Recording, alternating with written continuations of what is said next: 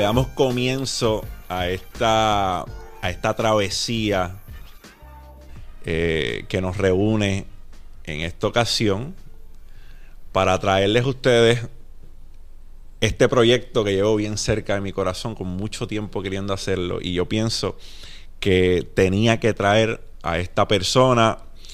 Es bien importante para mí, es bien importante en mi desarrollo. Nos conocemos hace más de 10 años, yo creo. Empezamos nuestra relación de más de 10 años. Y este caballero, además de ser una persona que respeto por su trabajo, por la calidad de trabajo que hace, es una persona que respeto aún más por su ética de trabajo.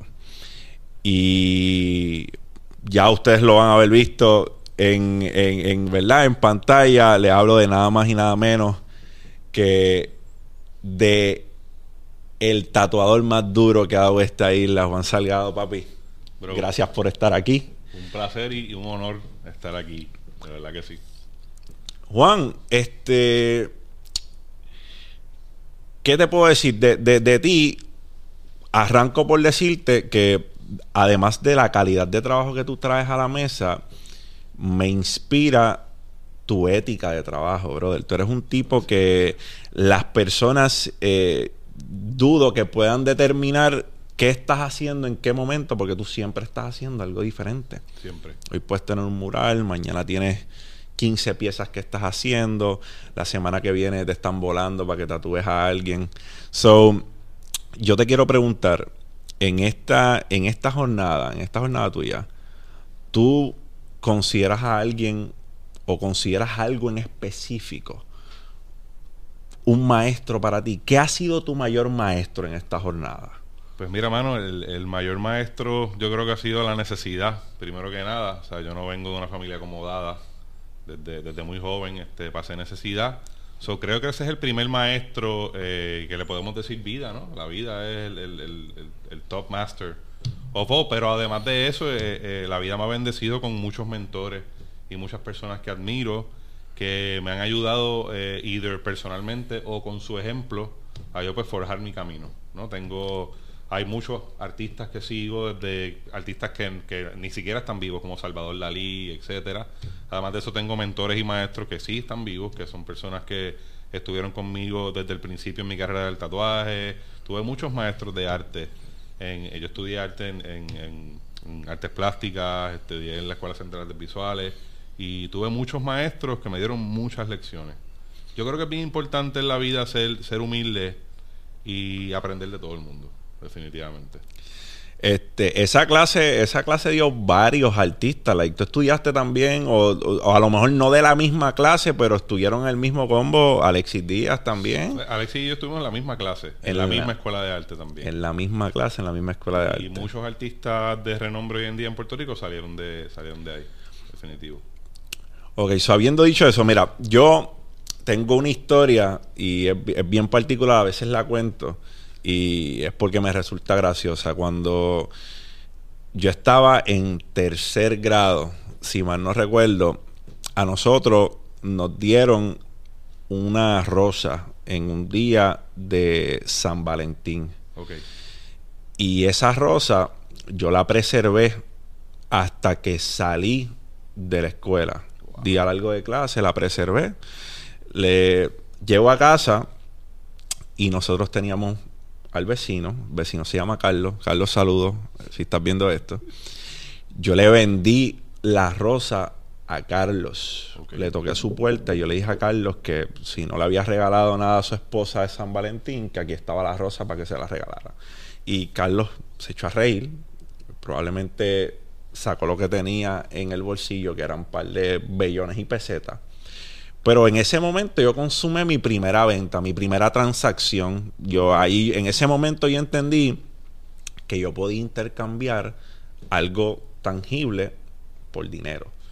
Y me enamoré de ese proceso. O sea, me enamoré de este feeling de yo puedo agarrar este producto por X cantidad y venderlo por X cantidad de igual manera.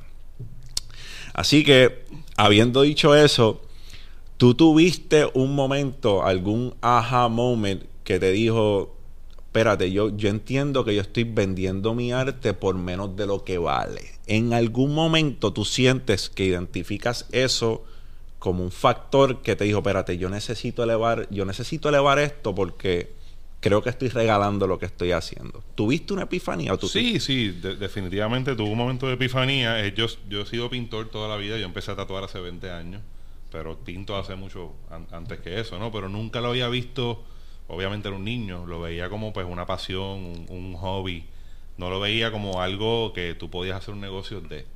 Hasta que empiezo a tatuar. Y ahí fue mi momento de epifanía realmente, cuando de repente estoy tatuando y me, doy, cuenta que por, por cada tatuaje me pueden pagar 100 dólares y si yo me esfuerzo puedo hacer 8 tatuajes en un día. Ok. puedo hacer 800 dólares en un día dibujando. Ahí yo dije, wow. Entonces me di cuenta, en aquel entonces, hace 20 años atrás, que era un campo que no estaba explorado aún por artistas per se. Yo era artista, recuerda, yo vengo, yo hay tatuadores que son tatuadores porque son de motociclistas, rockeros pero yo soy de una cepa diferente. Yo vengo de la escuela de arte a descubrir este medio artístico y darme cuenta que todavía no estaba explorado. So, fue una, epifanía doble. No tan solo me di cuenta que podía hacer dinero con esto, sino me di cuenta que podía eh, eh, presidir, eh, presidir el, movimiento, porque todavía no habían suficientes artistas metiéndole pasión a este a este medio de arte. Si no, tú dijiste, yo puedo adueñarme de este campo. I, I can kill it. Yo, yo lo sentí, o sea, te, mentiría si te digo que todo fue inesperado y suerte, porque la realidad del caso fue que tuve la visión muy temprano de decir, ¿sabes qué? Le voy a meter bien duro. No importa cuánto me pague cada cliente, voy a hacer mi mejor trabajo. Something's gotta give. ¿Lo declaraste en algún momento? Lo declaré. En algún momento se me recuerdo específicamente con el tatuaje que fue, fue un angelito que estaba haciendo, porque yo tatuaba, pues obviamente pues no, no me esforzaba tanto porque eran tatuajes rápidos, tenía que avanzar y haciendo este angelito me di cuenta como que, mano, y si yo le meto un poquito de esfuerzo adicional, aunque la persona no me pague lo que vale ahora mismo. Y de ese día dije, mano, ¿sabes qué? De hoy en adelante yo voy a hacer el mejor trabajo posible.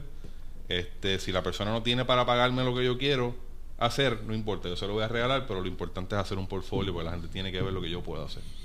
¿Entiendes? So, te, enfocaste en pulir ese, ese portfolio de piezas. En pulir el portfolio eh, para por consecuencia pues pulir mi nombre, ¿no? ¿Me entiendes? Eh, yo me pongo a pensar, coño, ¿cómo yo puedo vender este tatuajes más caros si la gente no está viendo lo que yo puedo hacer y todavía no me pueden pagar eso? mis primeras 15 piezas del portfolio fueron 15 tatuajes regalados, como quien dice.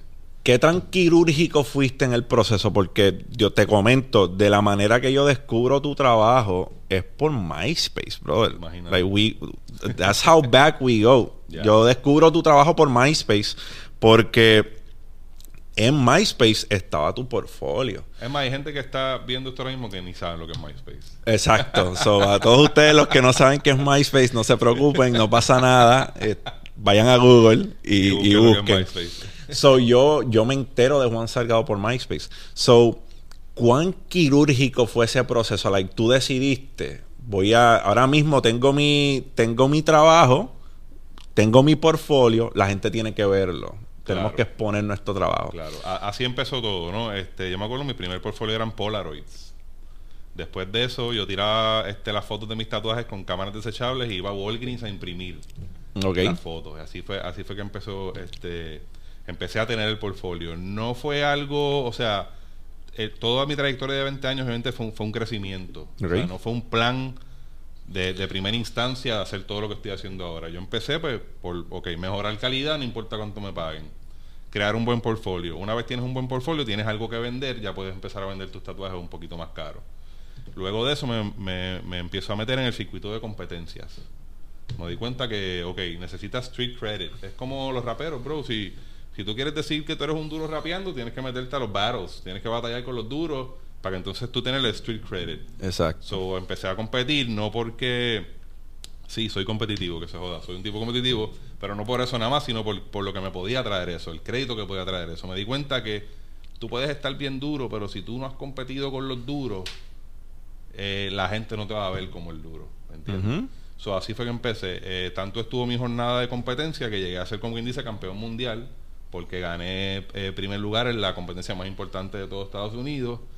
Y entonces ahí fue que me di cuenta. ¿Fue Hell, City? ¿Was it Hell City? Hell City. Ok. 2007. Este, ahí es que me doy cuenta que ahí tuve mi segunda epifanía. Ahí me di cuenta, ok, tú puedes ser el campeón mundial, pero si nadie lo sabe, tú no eres el campeón mundial. Ajá. ¿Me entiendes? Entonces ahí dije, oh my God, tengo que entonces promote myself. ¿Me entiendes? Porque de qué vale que yo ser campeón y que nadie en mi isla lo sepa. So ahí fue que tuve mi, segundo momento de epifanía y ahí fue que entonces entró en vigor el social media. Ahí fue que encontré MySpace y me di cuenta que con MySpace podía expandir mi, mi Rolodex, como quien dice, porque de repente tu trabajo lo pueden ver miles de personas a la misma vez. Y hice como que, wow. Y me recuerdo a mis colegas decirme como que, ah, tú estás loco, eh, estás perdiendo tu tiempo en el social media. Y yo, bro, este es el futuro, créeme, tú tienes que promover tu trabajo por aquí. Oye, me la montaron, bro. Yo era la laughing stock de, la escena de tatuajes en Puerto. Rico, porque yo fui el primero en, en- en- en venderme. Uno de los primeros, si no fui el primero, en venderme sólido por las redes sociales. Y, Ok. mira, y mira ahora. ahora todos han tenido que venderse por las redes sociales, ¿no? ¿Con qué otra cosa? escapar de eso. ¿Con qué otra cosa has dicho? Este es el futuro. En tu arte o en tu disciplina, por así decirlo. ¿Has tenido otras cosas en las cuales has dicho, esto es lo que viene, brother? O sea, si no se actualizan, esto es lo que viene. Este, sí, mano, mu- muchas cosas, muchas cosas. Yo creo que, que, que la gente ya se está dando cuenta, bro. A mí me, me criticaron hasta por el estilo de, de tatuaje que yo hacía, ¿me entiendes? Porque cuando yo empecé en esto, todo era un trend. La gente seguía el mismo trend. El trend, el trend, el trend. No, si voy a hacer arte oriental, tiene que ser arte oriental genuino, tengo que hacerlo como ellos. Entonces yo me puse a pensar, yo, pero ¿por qué? Porque yo no puedo hacer mi propio estilo. Exacto. Porque yo tengo que imitar a los maestros, yo puedo ser un maestro más. Ajá. So, ese fue otro, otro. Tuve muy, te Digo, ha el, el sido- éxito son, el, el éxito son muchos momentos de epifanía que tú decides perseguir. Eso es lo que yo creo que es realmente. Mira, yo creo que has tenido, no, no solo con eso, recuerdo también que en, algún momento trataron de trataron de ridiculizar, por así decirlo, lo- lo- el láser de los Claro, ojos, que es estampa de tu, es es estampa de tu trabajo, es como el trademark. Eso es ignorancia de, de los artistas. Eh, eh, tú no puedes. Oye, los artistas, tú tienes que tener un estilo, tú tienes que tener un, un tipo de trademark. Entonces la gente ve tu trademark y se cree que, que tú estás haciendo lo mismo todo el tiempo y es como que no, no, no, bro, bro. O sea, esta es mi firma. En vez de estar pendiente a mi firma, trabaja en la tuya, porque te va a hacer falta. te va a hacer falta, caballo. Por eso ahora mismo un tatuaje mío tú lo pones en Japón y Vas a saber de quién es, vas a saber de quién es. Yo entendí, entendí eso desde bien temprano, que tú tienes que, en, en tu producto y en, y en todo lo que tú hagas, tú tienes que tener tu identidad. Tienes que tenerla. Si quieres ser grande.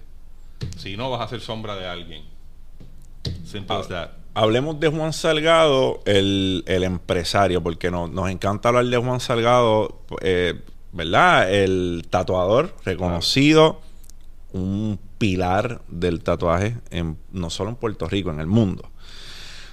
Pero pocas veces le damos highlight a el empresario Juan Salgado. Y Juan Salgado ha sido un empresario de top notch desde que yo tengo uso de razón.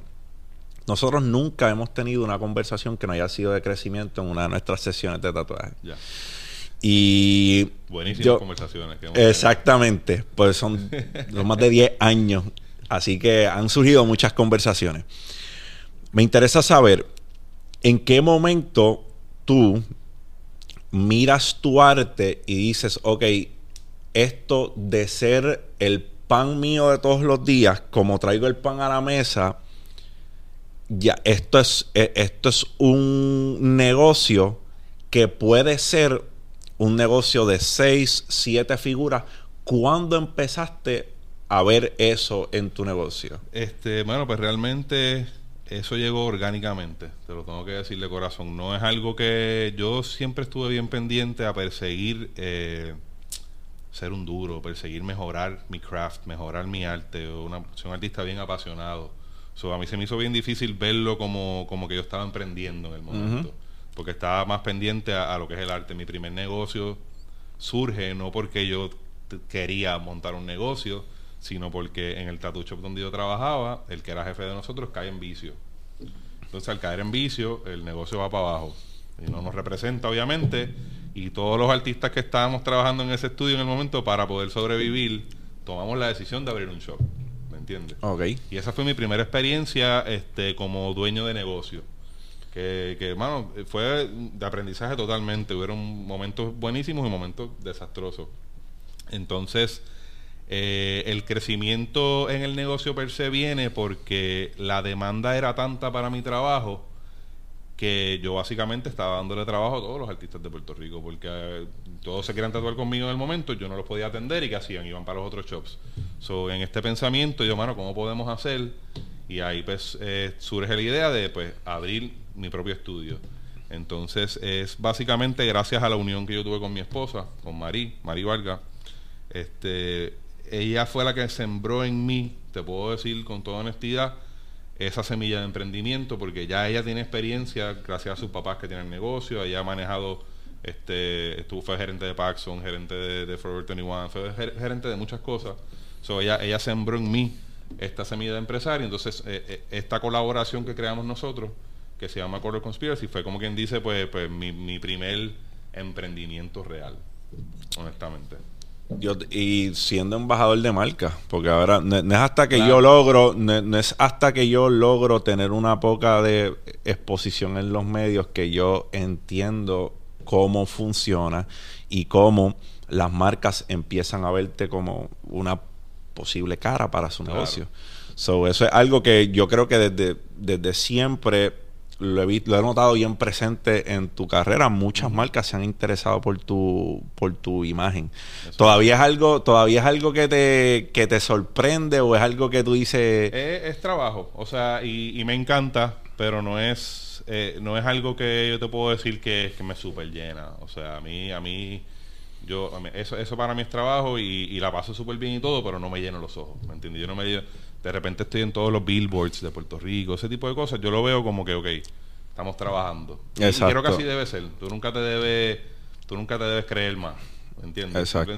pues es tu momento de la pauta y ahora mismo está sonando y pues aprovecha eso para... Y así pasa, porque yo, todos los negocios, ayer estaba hablando con Chente, ayer estaba hablando con Chente y Chente me decía, brother, yo, yo, yo me siento como si esta pendeja se fuera a caer en cualquier momento, cabrón. Y, Creo que es un feeling que debes tener.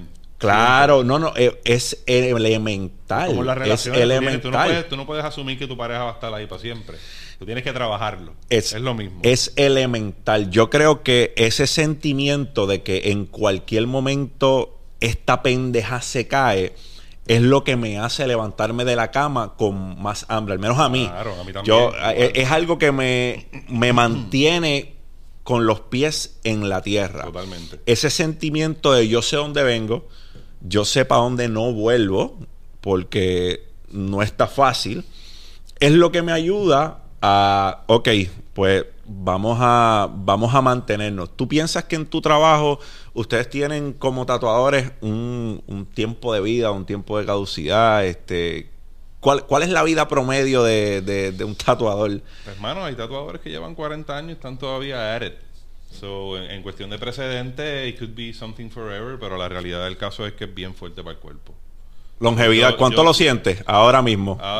yo no creo, yo no sé si yo pueda después de los 50 seguir en esto. Eh, por lo menos al ritmo que llevo hoy en día. ¿Cuán importante para ti es diversificarte? Dentro de, dentro, no, no dentro de tu expertise, más bien en otros mercados. es algo esencial. Tú obligatoriamente tienes que diversificarte. Aunque tú creas que lo que tú tienes en tu mano es seguro, siempre tienes que tener un plan B, un plan C, obligatoriamente. Eso es lo que yo creo por, por método de sobrevivencia, porque he visto muchas personas estar en las papas y caer. Y tú no quieres en tu en tu negocio. Sí, muchísimo. Oye, hay, hay, leyendas, leyendas, mano, que yo no te puedo ni siquiera describir el nivel de admiración que le tengo a estos OGs y los he visto en convenciones, brother, sin cliente.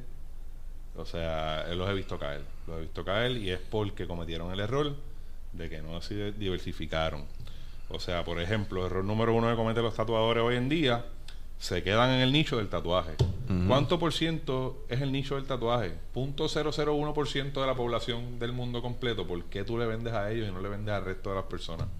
¿Me entiendes? Eso yo lo vi desde muy temprano, me lo criticaron mucho me busqué enemigos en la industria porque, ah, tú no eres pro la industria del tatuaje. Yo, sí, no, que si tú lo que quieres es llevarlo al mainstream y yo, tú eres más importante que las personas mainstream ahora mismo. O sea, tú eres mainstream también, pasa que tú no lo sabes. So, el tatuaje es para todo el mundo. entiendes? Y, y los, que, los que están perdidos ahora mismo son personas que se quedaron en el nicho. No, los tatuajes son para tatuadores, gente cool, en sus mentes. Y yo creo que si alguien puede pagarlo, tiene la paciencia para esperar y es agradecido por lo que le haga, se puede tatuar, no importa quién sea. Exactamente. So, no, no, se, no, se diversificaron en cuestión de nicho y tampoco se diversificaron en cuestión de trabajo, porque, oye, el, tú puedes estar duro ahora y en 10 años llegaron 500 chamaquitos que tenían más hambre que tú y, so, este, creo que, bueno, por lo menos yo le doy...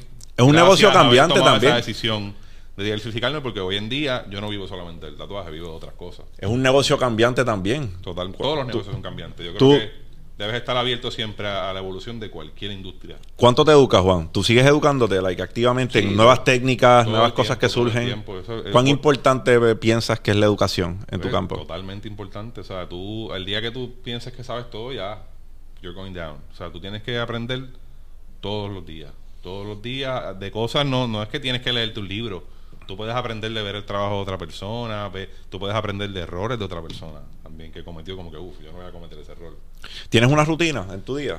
Eh, sí, pero es cambiante dependiendo de los proyectos. ¿Son menos rutina, más hábitos? ¿Tienes, ¿Le llamarías más hábitos que rutina? yo creo que es más hábitos que rutina, sí, porque la rutina varía dependiendo del proyecto, porque obviamente si tengo murales pendientes, pues la rutina es totalmente diferente a que si pues ese, ese mes no tengo murales por ejemplo. Son diferentes rutinas, sí. yo creo que hábitos es la palabra adecuada. Eh, pues, de, todos esos hábitos, ¿cuál tú piensas que es uno de los más esenciales en tu diario? Pues, mano, este. Wow, ¿qué te puedo decir? Es que son muchos, mano. Yo digo que. Pero ejercitarse es algo, yo digo que. Ejercitarse. yo, yo siempre digo también que, que, que es bueno que trabajes duro, pero también es bueno que descanses. O sea, a mí me gusta ir a la playa y no precisamente porque yo estoy en la playa, yo no estoy trabajando. Mucha gente se cree como que, ah, Juan está de vacaciones. Sí, yo me veo de vacaciones. Exactamente. posiblemente estoy planeando, estoy tramando el, plan perfecto. ¿Me entiendes? En esa vacación. O tu cuerpo está en sincronía. Ese momento que estás en la playa, estás aprovechando. yo, creo que el, el, consejo básico que le puedo dar a las personas es que se olviden de que, olvídate de que tienes un trabajo y acostúmbrate a que tienes un modo de vida. Y para mí el arte es un modo de vida. El joseo para mí es un modo de vida. Yo estoy joseando todo el tiempo, bro. Si yo voy a un barbecue, me invitaron en una casa en Dorado, lo que sea, yo más seguro de que ese día saque por lo menos tres comisiones de cuadros. ¿Me entiendes? El joseo nunca para. ¿Qué porcentaje, qué porcentaje es joseo, qué porcentaje es talento en un tatuador? Este, pues mira, mano. Crudo, raw. Brother, ¿qué te puedo decir? Yo te puedo, no sé cuáles son los, pero para mí 50-50 porque tú no puedes tirarte a josear hasta que tú sepas que tú tienes un producto cabrón. Por eso yo siempre he dicho, métele cabrón primero y después hazte famoso. Not the other way around. ¿Me entiendes lo que te quiero decir? So, eh, con esto dicho, creo que es un 50-50, porque van de la mano, bro. Tú no puedes llegar a ser grande y famoso y un joseador si tu producto no es bueno. Sí, vas, puedes tener éxito, pero no vas a estar eh, entre los grandes, es lo que te quiero decir. Hay que pulir las destrezas. Claro, claro. He visto muchos joseadores que caen. Porque son excelentes joseadores, pero ¿qué me estás joseando si no... No, tienes qué. ¿Me entiendes? Claro, de tío, te, tenemos que tener algo algo que ofrecer, ¿cierto? Tenemos que tener un producto. Josear no es cogerle pendejo a las personas, es lo que quiero dejarte saber. Hay, gente que cree que josear es cacho, cogí de pendejo, papi, no, eso no es joseo. No, eso no es joseo. es tú estar seguro de lo que tú tienes y venderlo como lo que es porque lo sabes, ¿me entiendes? Que mentir. Ah, yo, soy una porquería, pero me voy a vender como el duro, que lo puedes hacer también. Sí, pero eso no dura mucho. Eso no dura mucho. Pero eso no, es un, no, es un, tipo de joseo que yo respeto. Yo respeto el joseo de una persona que está 100% convencida de que lo que ellos están haciendo es lo más cabrón. ¿Tú crees que el joseo se puede enseñar? ¿O la gente nace joseadora? Se puede enseñar, se puede enseñar. Yo personalmente yo no nací joseador. Yo no te puedo decir que yo de chamaquito era súper joseador como te dije ahorita, te, tuve muchos maestros en mi vida. Uno de estos fue Audi. Y lo creas Audi, Audi, Audicio Robles. la máquina, un, saludo, un saludo a Audi. Saludos Audi. este, y no tan solo mío, Audi ha sido influencia de muchas personas grandes en el mundo, brother. O sea, yo siempre he dicho, bro, tú tienes que hacer un documental de Netflix para que la gente sepa quién realmente tú eres, porque tú eres el gurú detrás de las carreras de mucha gente grande en Puerto Rico, brother. Y él me enseñó a mí eso, él me enseñó a mí él me sacó a mí del nicho del tatuaje, como quien dice, y me enseñó como que, Juan, mira, bro, mira, mira, este es el mundo, brother. No este grupito. Vamos a venderle a este, no tengas miedo. Él fue el que me, él fue el que me pulió a mí, me enseñó a mí. Y Audi joseaba. Sí, no, él es un joseador. Porque a mí yo recibí varias llamadas de Audi cuando habían espacios en la, en la agenda de Juan. No, eh, Audi me enseñó también a perderle el miedo a go mainstream, en el sentido de que yo tenía mucho miedo de, exponerme, de, enseñar mi imagen antes. O sea, como que mi arte era famoso, pero no mi cara. Porque a mí me daba miedo. Él fue el que me dijo, bro, como que no tienes por qué tener miedo, o sea, confía. Y él como que se me llevó de la mano y me enseñó ese mundo. Y esto fue en una etapa bastante acelerada de tu carrera. Digo, digo, porque ustedes son panas de hace muchos años, pero cuando Audi entra activo en tu, en tu carrera como Juan Salgado, ya tú llevabas tiempo eh, dando bandazos. Ahí fue donde yo pasé de ser Juan Salgado, el, tatuador conocido, a de repente ser la figura pública. Fue la transición de mi, de mi tienda de Guaynabo, que era pequeña, a coger la tienda de la calle Loíza, que era cuatro veces el size. fue como que todo, todo fue de cantazo ahí, pum. Y, y tuve la dicha de que tenía Audi a mi lado en ese momento. Que, que a lo mejor, pues, ¿verdad? A lo mejor es algo que yo hubiese descubierto por mí mismo también, pero él fue la persona que me dio ese empujón. Como que, mira, para que huele. so, tú eres un emprendedor exitoso por muchos años en, lo que haces. Persona que respeto, como dije al principio, por tu ética de trabajo. Te respeto por tu trabajo, pero te respeto dos veces más por tu ética de trabajo porque nunca ha cambiado. ¿Cuánto le atribuyes a la mentalidad? A tu mindset como, como persona. Brother, 100%, 100%, bro. 100% a la mentalidad. Este te voy a poner un ejemplo. Los otros días estaba haciendo un mural, ¿verdad? Este, y es un mural gigante, estaba bien cansado. Pues hacían falta unos detalles. Ese era el último día del mural, tenía que acabarlo. Hacían falta unos detalles y yo estaba como que, mano, los dejo así. Los dejo así. Y de repente yo me bajo y digo, mano, ¿cuál es la diferencia entre los grandes y los que no son grandes? es que los grandes jamás lo dejarían así. No importa si gastaste tus últimos dos segundos de energía que te quedaban en el día pero tú, tú fuiste, te comprometiste contigo mismo a hacerlo. Entonces me puse a pensar en los grandes maestros y yo, bro, ningún grande maestro lo dejaría así. So, papi, saca cojones, trépate en la grúa. Yo sé que no hay luz, de noche, pero acábalo. ¿Entiendes? Y ahí esa es la diferencia, yo creo. ¿Esto fue a qué hora? Esto fue como a las 8 de la noche sin luz. Explotado. explotado de que yo no podía casi ni pararme, mi hermano. Pero papi, esa es la diferencia, ¿me entiendes? Y hay que entenderlo, hay que entenderlo. Es toda la mentalidad, brother tú tienes que ser tu propio hype man. Si no lo eres tú. Y si tienes que mirarte en el espejo y decirte, cabrón, vas a meterle ahora. Lo hace. Te Porque el cuerpo te va a pedir descanso, bro. El cuerpo te va a pedir que no lo haga.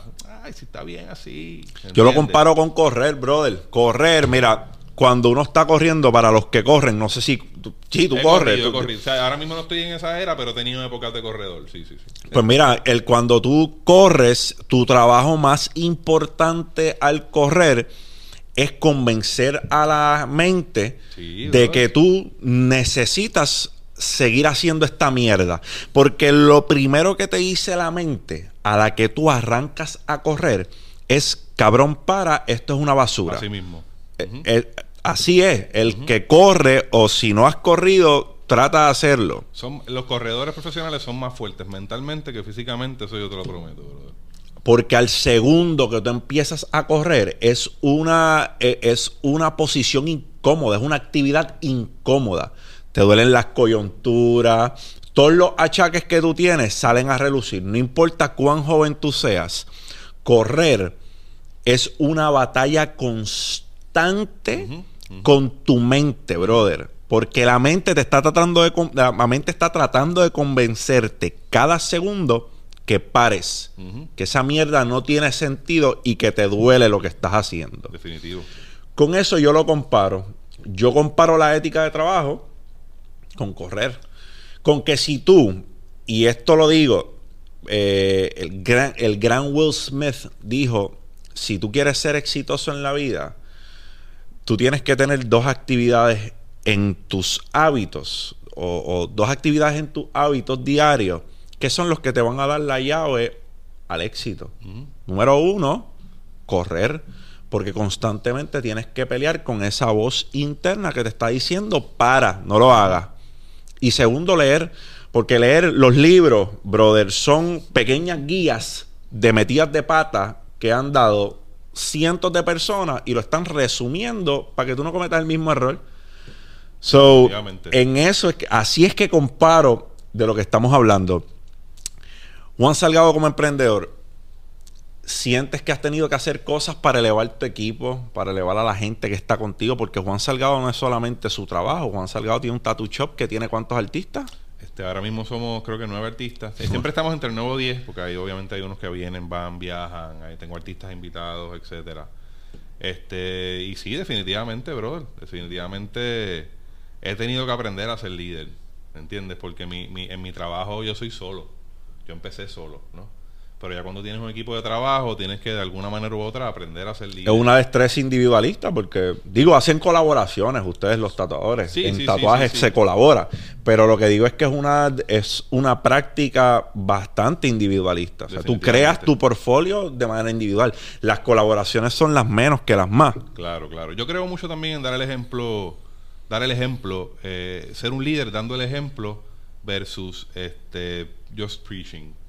Eh, de la manera que yo creo que yo soy un buen líder en el shop, por ponerte un ejemplo, a lo mejor yo no soy un, jefe que está todo el tiempo mandando y regañando, ese no es mi flow. Pero yo soy el último que sale, ¿me entiendes? Y yo soy el más tiempo, uno de los más tiempos que está tatuando allí. Contigo que tengo una carrera de 20 años y tengo chamaquitos que llevan 5. ¿Entiendes? Eh, ellos ver que yo después de 20 años sigo con un hambre brutal, yo creo que Liderar del frente, liderar del frente, así le llamamos en el ejército, lead from the front. Exacto. Si tú puedes. Es fácil yo no ir al shop nunca y ir a cobrar dinero y. Ah, tú esto, tú y regañar. No, no, no. Yo creo en el ejemplo, bro. Eso es un verdadero líder, definitivamente. y hay, hay que entender que hay empleados que no van a ver esto. No, claro. Pero los que uno aprecia son los que lo ven y los que siguen tu ejemplo. Claro. Te respetan. Claro. ¿Has mentoreado a alguien? ¿Has, mentorado, ¿Has tomado gente debajo de tu ala? Sí, sí, yo creo que sí. Yo siempre he tenido, he trabajado con diferentes artistas que, que yo, ¿verdad? No, no quiero decir nombres por si acaso. Yo no, no, no, eh, exacto. pero, yo, yo, yo te puedo decir que sí, que tengo varios artistas que yo los ayudé mucho mucho, mucho en su carrera. ¿Te gusta, la ¿Te gusta la mentoría? ¿Disfrutas mentoría artistas? Me gusta la mentoría. Creo que todavía me faltan un par de años más en el Battlefield para poder entonces enfocarme más en lo que es educación. Porque todavía mi cuerpo me pide acción y, crear y qué sé yo. Yo estoy seguro que va a llegar un momento en mi vida que donde vamos a tener que sentar un poquito más, eh, cogerlo suave y creo que esa va a ser mi etapa de maestro. Más que nada porque todavía creo que estoy recopilando información aún. Yo no me siento no te sientes ready ahora mismo para ser el maestro de los maestros, aunque hay gente que me considera eso, pero pero yo creo que va a llegar va a llegar el momento y es y sí me gusta ser mentor, es súper gratificante. ¿Entiendes? Tú ver una persona que tú lo cogiste de la nada y le enseñaste todos los tricks y todo, y de repente ver que tienen éxito en su vida, en su carrera, es súper gratificante. Ok, el huracán María. 2017. Huracán María para mí marcó un momento clave en mi vida. Además de que pocos meses antes del huracán María yo comencé a ser inversionista en el, ¿verdad? En el mercado que gracias a, Dios me dio la libertad financiera. Fue un momento duro porque hubo que trabajar más. En esas inversiones no, no me fue muy bien tampoco. Me fui en, me fui en drawdown en muchas de esas inversiones que, y me fui en pérdida en muchas de esas inversiones que hice en aquel momento. Que sí, que en tu carrera, que el huracán María, ¿cómo mordió eso tu vida y tu carrera? Porque poco tiempo después del huracán María te fuiste a Ink Master, ¿correcto? Pues eso fue, vuelvo y te digo, yo, yo he tenido muchas bendiciones en mi vida y creo que esta fue una de ellas. El hecho de que el huracán María llegara al mismo momento que Ink Master. Porque yo no sé qué yo hubiese hecho en esos meses, porque fueron de desquicia. O sea, en esos meses tú literalmente tú no sabías si Puerto Rico se iba a volver a parar. O sea, así de malo estaba la cosa. Yo decía, yo voy a volver a tener negocio. O sea, yo voy a poder volver a tatuar en Puerto Rico. Esto está destruido, ¿me entiendes? So, tuve la dicha que me llega la invitación a participar en este programa justo a la misma fecha. So, yo pasé Huracán María en Puerto Rico.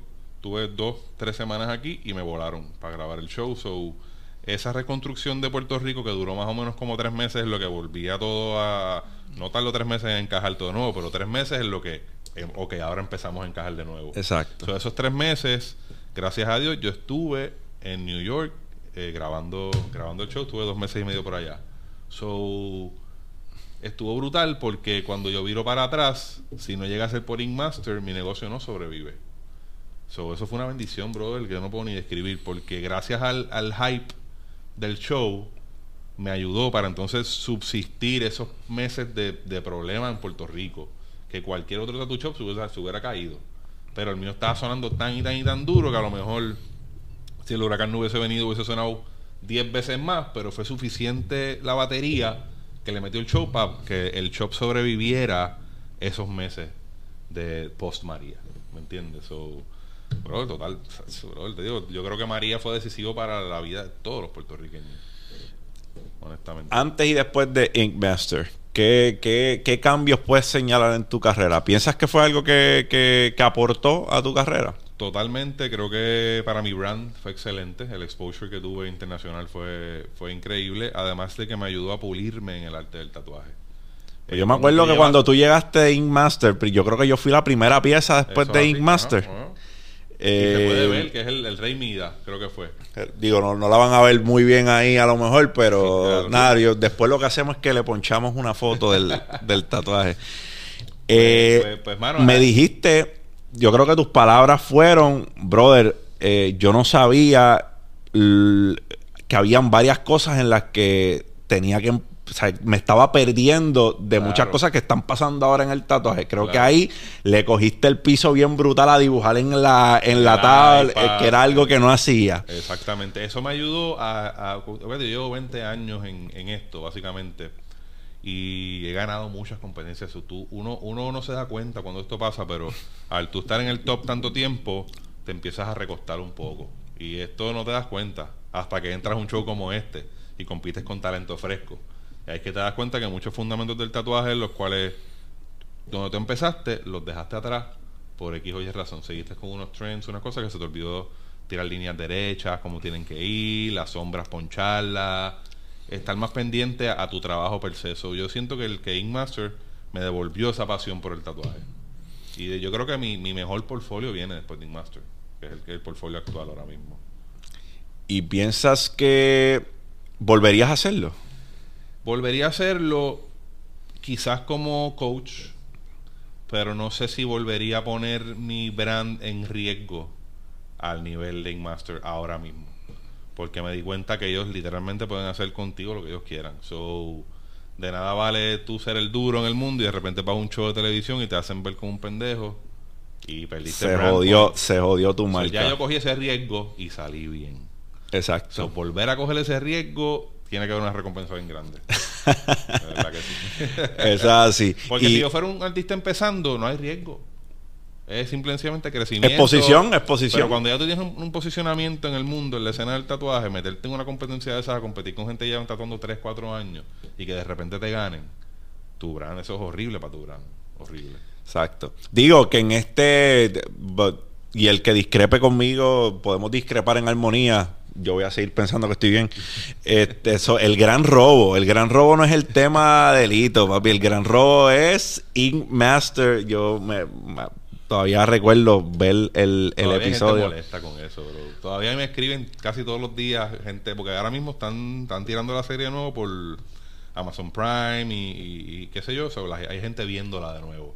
Y todos los días me escribe alguien molesto. Bro, ese título era tuyo. Y yo como que, I know, man.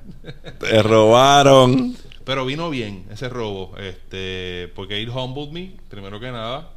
It Humbled Me y me, me dio gasolina para meterle más cabrón. Cuando yo salí del show, al, al, al, al robarme el título, como quien dice, pues vamos a ponerlo así por, por no decir que me lo robaron, aunque tú sabes muy bien lo que pasó. este me hizo trabajar más fuerte para demostrarle al mundo como que mira yo sí soy el campeón ¿me entiendes? So, yo agradezco de verdad a la vida que llegue segundo lugar no primero No Hay veces primero, que perdiendo se gana. Y yo creo que ganaste más llegando en segundo lugar de lo que hubieses ganado hubiese llegando sido para mi lugar. ego contraproducente ganar ese show hubiese sido ya yo, yo me iba a creer olvídate como que mira hecho papi ¿verdad? ¿entiendes? So, yo creo que It, it humbled me y me ayudó a crecer más todavía. Y a ser la persona que soy hoy en. Por, oh, por todos lados fue una victoria. Definitivamente. ¿Piensas que el ego ha destruido carreras en la escena del tatuaje? Claro, claro. Yo, yo soy un tipo que ob- obviamente el ego no puede dejar de existir. Tú, tú tienes que entender que el ego es tu personalidad, ¿no? Es el hecho de que sí tú puedes dejar que las otras personas crean que tú eres grandioso, pero no te lo puedes creer tú mismo. Tú tienes que entender que tú eres un humano más.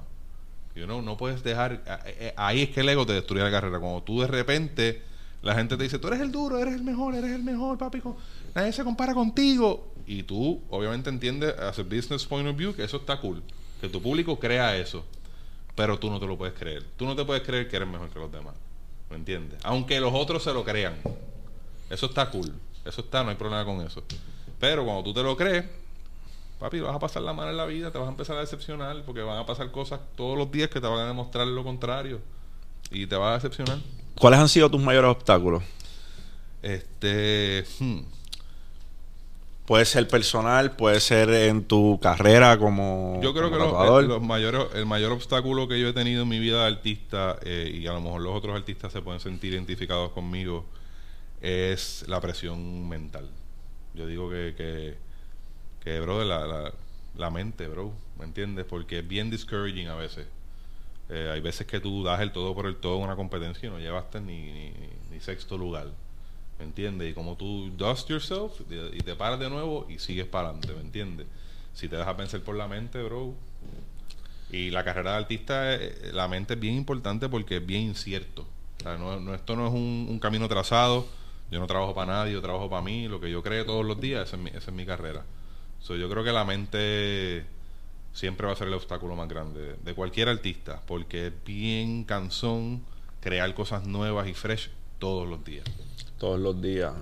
Reinventarse. Todos los días. Ah, Literalmente yo me levanto todos los días a reinventarme, bro. Eso es como que, ok, ¿qué voy a hacer hoy diferente o mejor? O, Siempre estás en la búsqueda de qué está pasando nuevo. Te consideras un estudiante completo de tu... No, no Completo. estudiante de me educo en técnica, pero te Paso- consideras un estudiante de lo que haces. Paso muchas horas en el celular. Este, esto es algo que mucha gente pues, pues le critica a los demás. Pero yo, a mí me gusta creer que yo estoy haciendo research todo el tiempo. Yo, así es que yo lo veo. Yo no Investigación. Creo que yo, yo no creo que yo pierdo mi tiempo en social media. Nunca. Yo creo que siempre estoy... Porque mientras más tiempo tú pases ahí, ahí es que tú vas- empiezas a entender la humanidad mejor. Entonces empiezas a ver por qué hay cosas que son trends, por qué hay cosas que no son trends, qué funciona, qué no funciona. Empiezas a ver carreras de otros artistas y te das cuenta que sus métodos no funcionan. Y de repente ves los métodos de este y funcionan. De ahí tú sacas ideas, creas tus propios métodos, etcétera. So, yo, yo creo que sí, bro. Todos los días estoy estudiando. En todo momento. Es más, tú sabes que yo estoy en el bosque tirado en el frente del lago allí y yo estoy estudiando porque yo estoy estudiando los tonos de verde, cómo reaccionan con los tonos de azul, cómo la luz solar eh, refleja aquí diferente acá, porque este verde se ve más brillante que... O sea, yo siempre estoy estudiando, la realidad.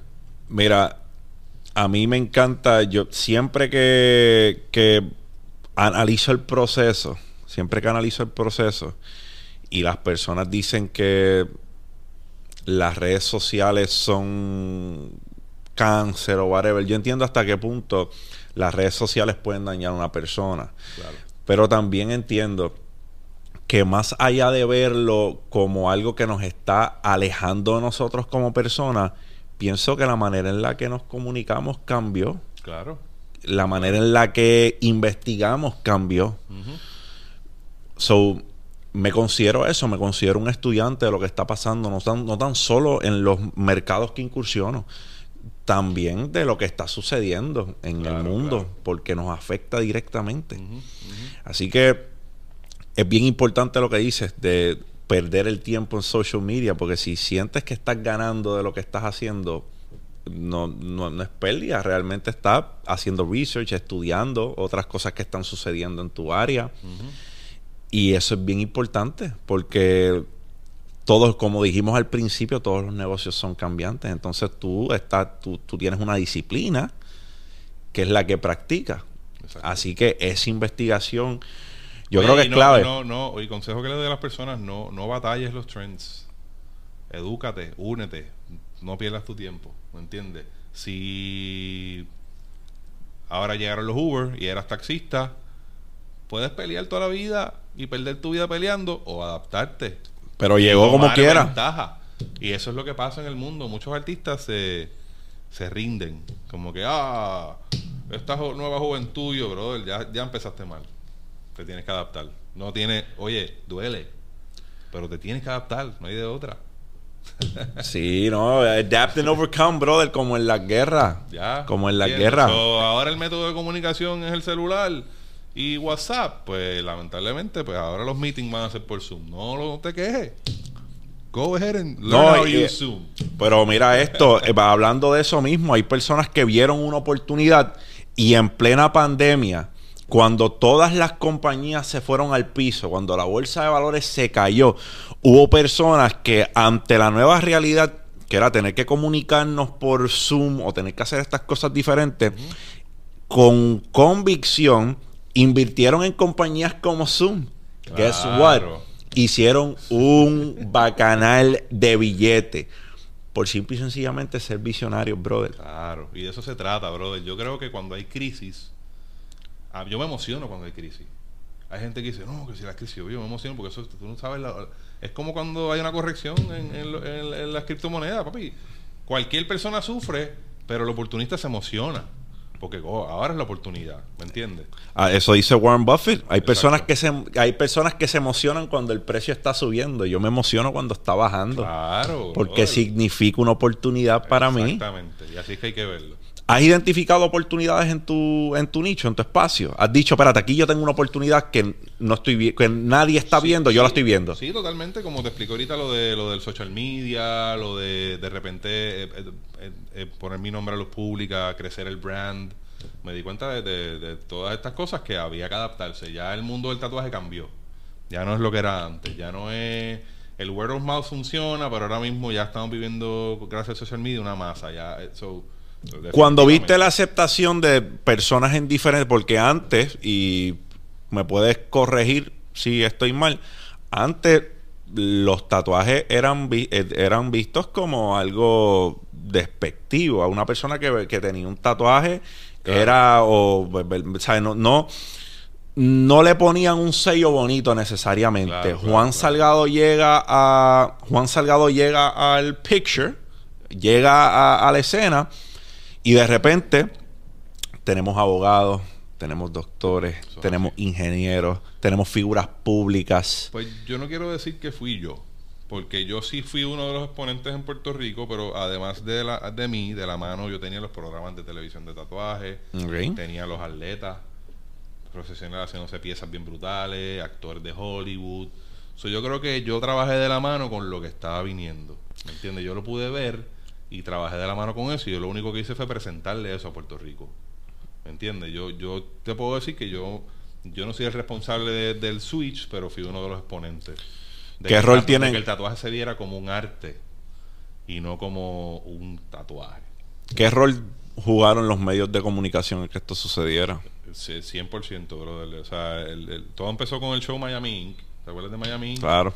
Eso revolucionó todo, porque eso literalmente le abrió las puertas al mundo mainstream, al mundo del tatuaje. Tú para ver un show como este tenías que estar metido en esto y ir a las convenciones. No había más, no había de más, o ver revistas en, en- de tatuajes que habían por ahí, que sí, que sé yo. So, esto, como quien dice, acortó la comunicación entre el mainstream y el arte del tatuaje. Eso me ayudó mucho a mí.